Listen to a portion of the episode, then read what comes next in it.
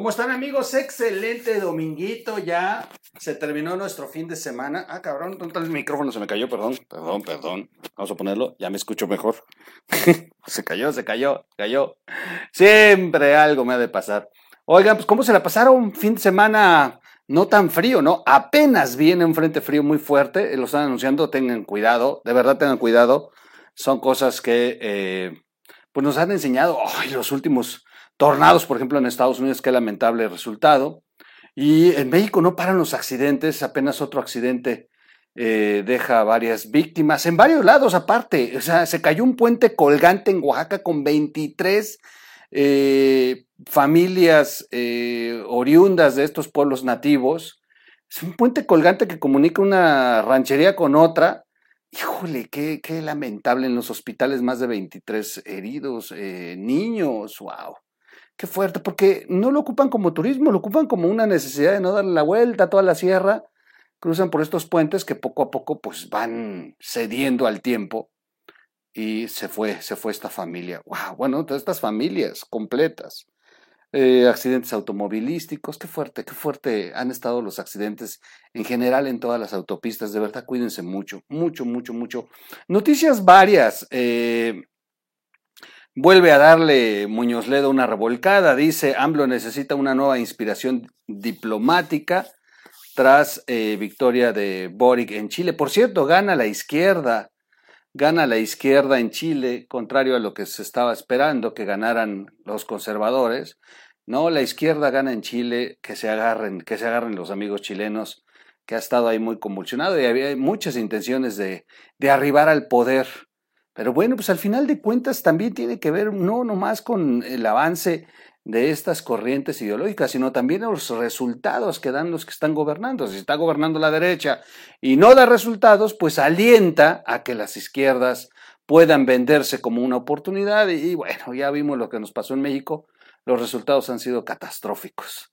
Oigan, eh, balearon, hablando de cuestiones de violencia, pues ni los de la 4T se salvan, balearon la camioneta en la que viajaba la senadora Marta Guerrero, una senadora que de verdad da vergüenza cuando está ahí en el Senado, de lo más prosaicos y, y, y, chairos, pero no se le puede desear, no se le puede desear que le pase nada, o sea, aún no, no comulguemos con su forma de ser, bueno, pero tampoco tiene derecho nadie a, a arrebatar la vida, pero bueno, salió ilesa, lo interesante habría que ver por qué, por qué el ataque.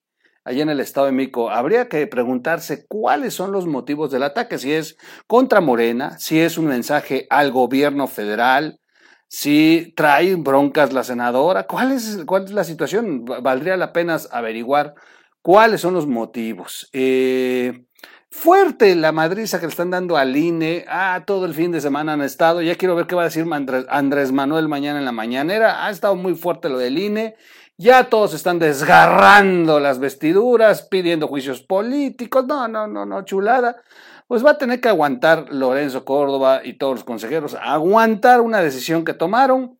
Si logran, si logran eh, ganarle a esta partida a Andrés Manuel, el INE va a salir muy fortalecido, pero bueno, sí se están jugando el todo por el todo. Muy interesante el movimiento que hizo en el ajedrez político Lorenzo Córdoba.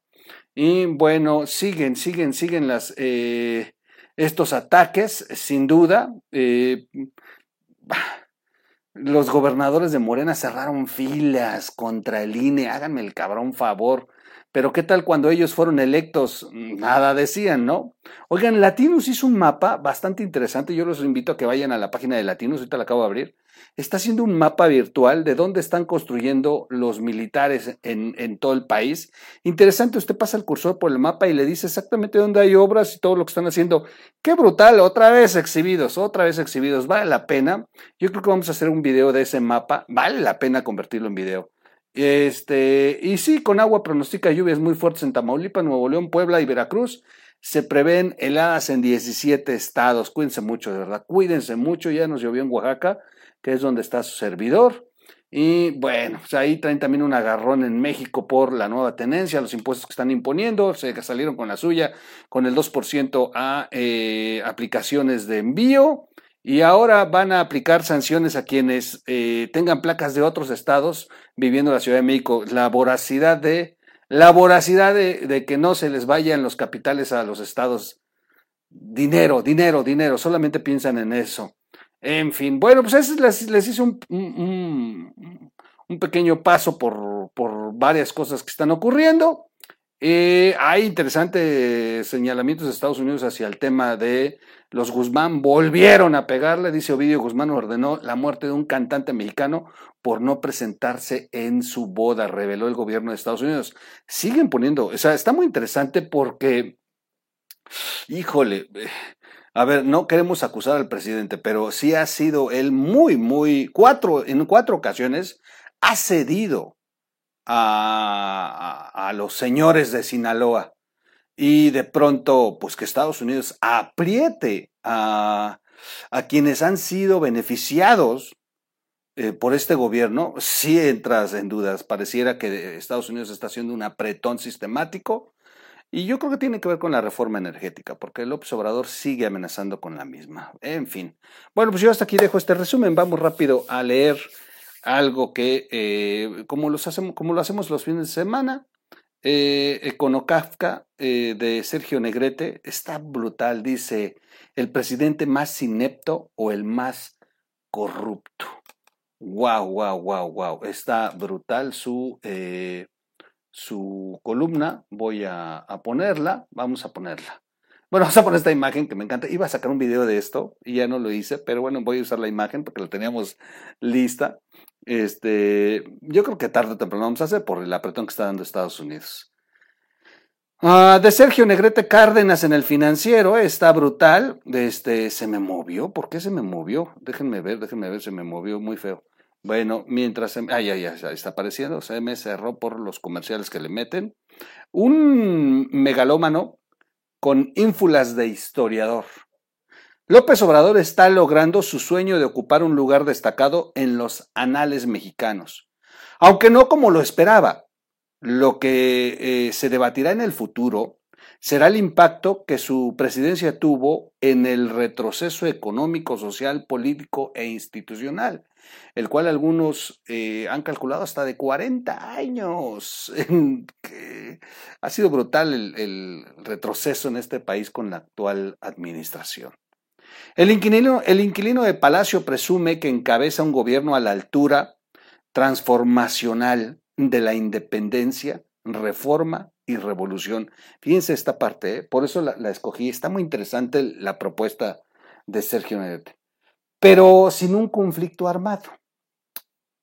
La mal llamada cuarta transformación no ha causado una guerra, pero el impacto humano ha sido similar dada la abundancia de muerte innecesaria durante estos años, sea homicidios por la inseguridad o las muertes causadas por la destrucción del aparato sanitario o la tacañería eh, del presidente en el presupuesto para atender el COVID.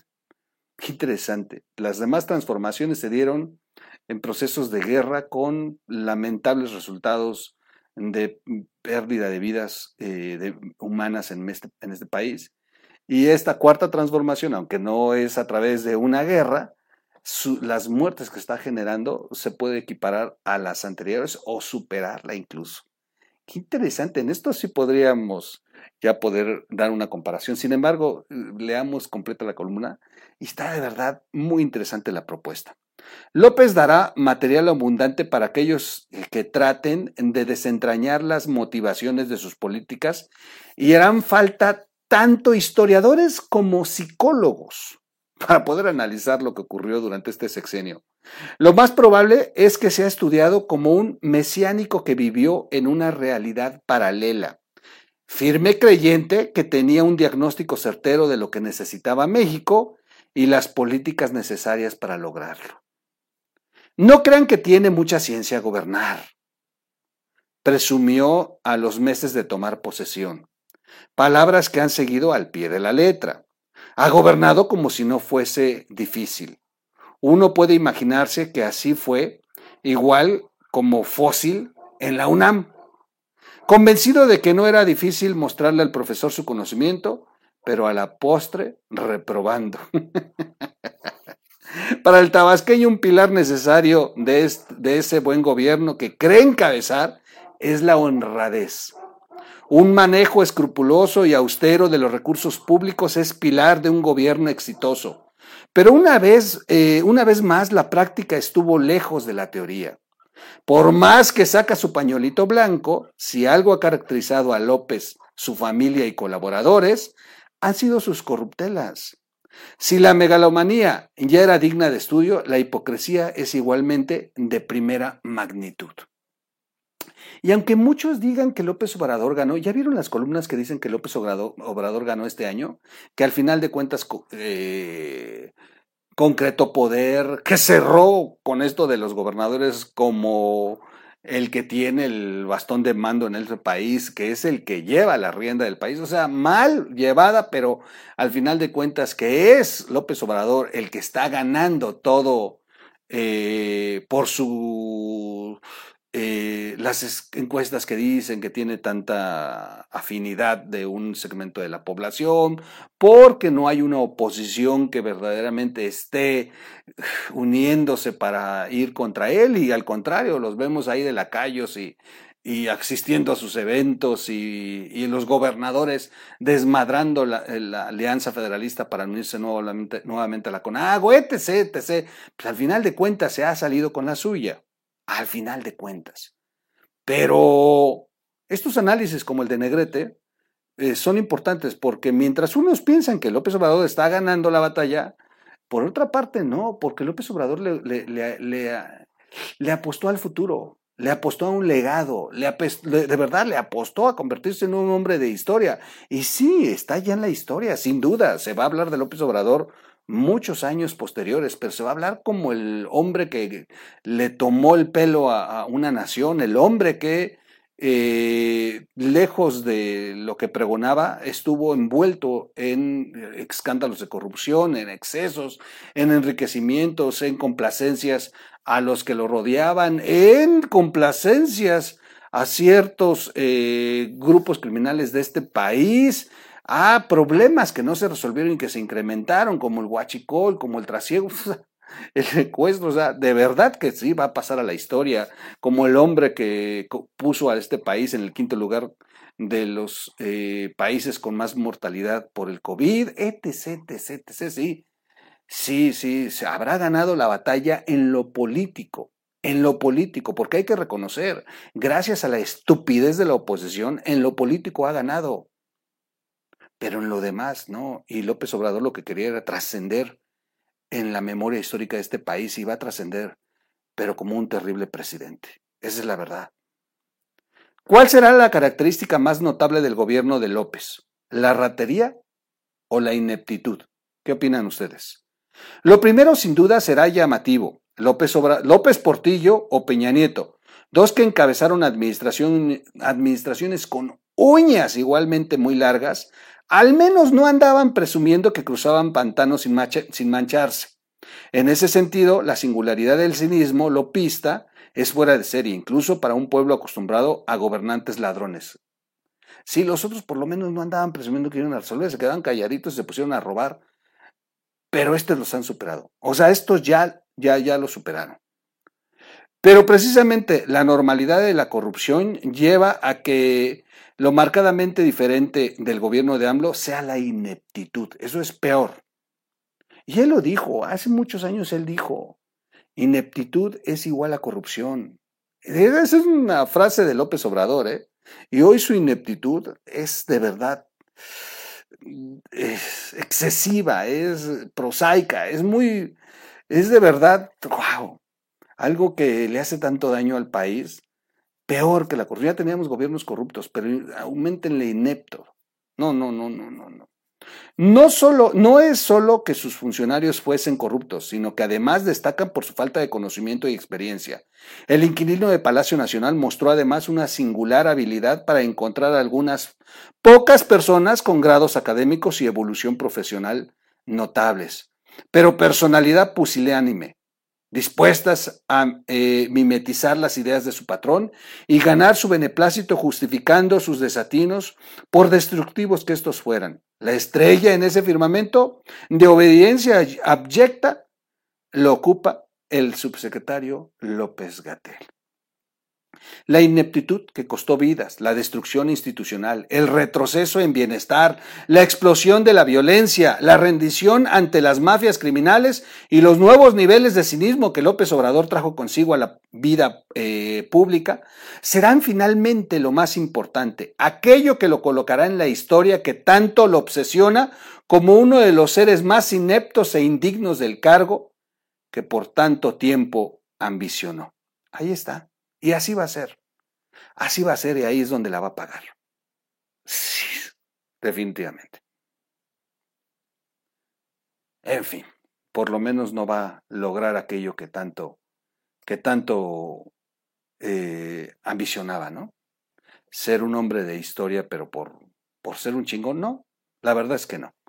Bueno, yo hasta aquí lo dejo, no sin antes, eh, tengo tiempo, voy a, a darles las gracias nada más Ah, de verdad que estuve en un lugar impresionante. Si usted está en Oaxaca, dése una vueltecita. Es un lugar impresionante. Fuimos a la taberna, las tres lunas. A ver, no me están pagando patrocinios, ¿eh? Ni ellas ni siquiera sabían que yo estaba ahí, o sea, que el troll estaba, sino ya me reconocieron al final, cuando ya pagué la cuenta y todo. O sea, la verdad es que llegamos, reservamos, es un lugar impresionante. Este, está, por Oaxaca. Y si no es de Oaxaca, de verdad, venga. Si usted es fan de Harry Potter, hicieron un lugar con una colección impresionante y una atención, son súper fanáticas, tres mujeres que lo administran, las tres lunas, se llama la Taberna de las Tres Lunas, es un, especial, es un lugar muy especial. Las reservaciones, déjenme decirles, yo tenía reservación hasta el 17 de abril, dicen que ahorita ayer, ayer que pregunté, hay reservación hasta mayo, así de ese éxito. Y eh, yo tuve la, la, ventaja que me puse en una lista de espera, hubo una cancelación y dije, sí, sí voy. Y fuimos ayer y de verdad nos divertimos impresionante. Comimos, vimos películas, jugamos. Está, de verdad que para los aficionados a Harry Potter, vayan. Yo, a mí me gusta mucho Harry Potter, pero las aficionadas son mis hijas. Y fuimos Gaby, mis hijas y su servidor, y nos la pasamos increíble. Se los recomiendo mucho. Ahí, este, ahí me encontré a una, una gran admiradora, a Silvia Ortiz, que me dedicó este libro. Miren, ahí estoy con ella, vestido de Harry Potter. Silvia Ortiz, gracias de verdad. E, ella es la mamá de una de las niñas que administran esto. Eh, vende libros, por cierto. Muy, es una mujer muy, eh, muy luchadora. Ahí me está dedicando el libro, estamos platicando. La verdad es que nos divertimos mucho. Nos divertimos mucho. Les recomiendo, si vienen a Oaxaca, que vayan a visitar este lugar. Está increíble. Las tres lunas, gracias a las chicas de las tres lunas, la verdad es que nos atendieron de una manera brutal. Me encantó el lugar. Ya, ya subiremos fotos y, y, videos, pero en los otros canales que tenemos. Recuerden que tenemos otros canales obsesionados.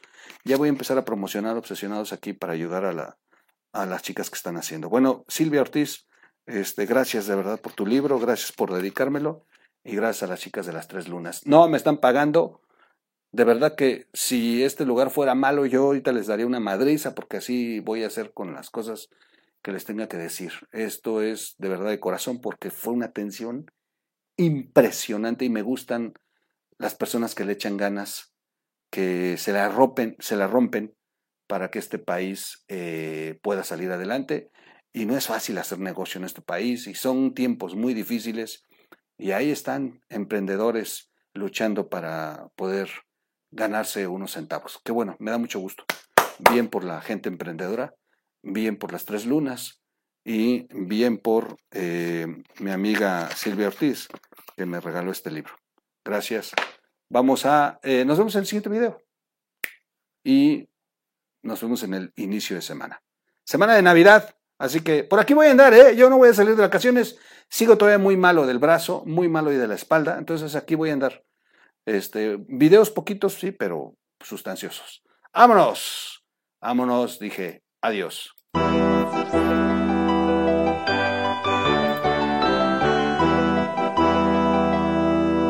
O Radio.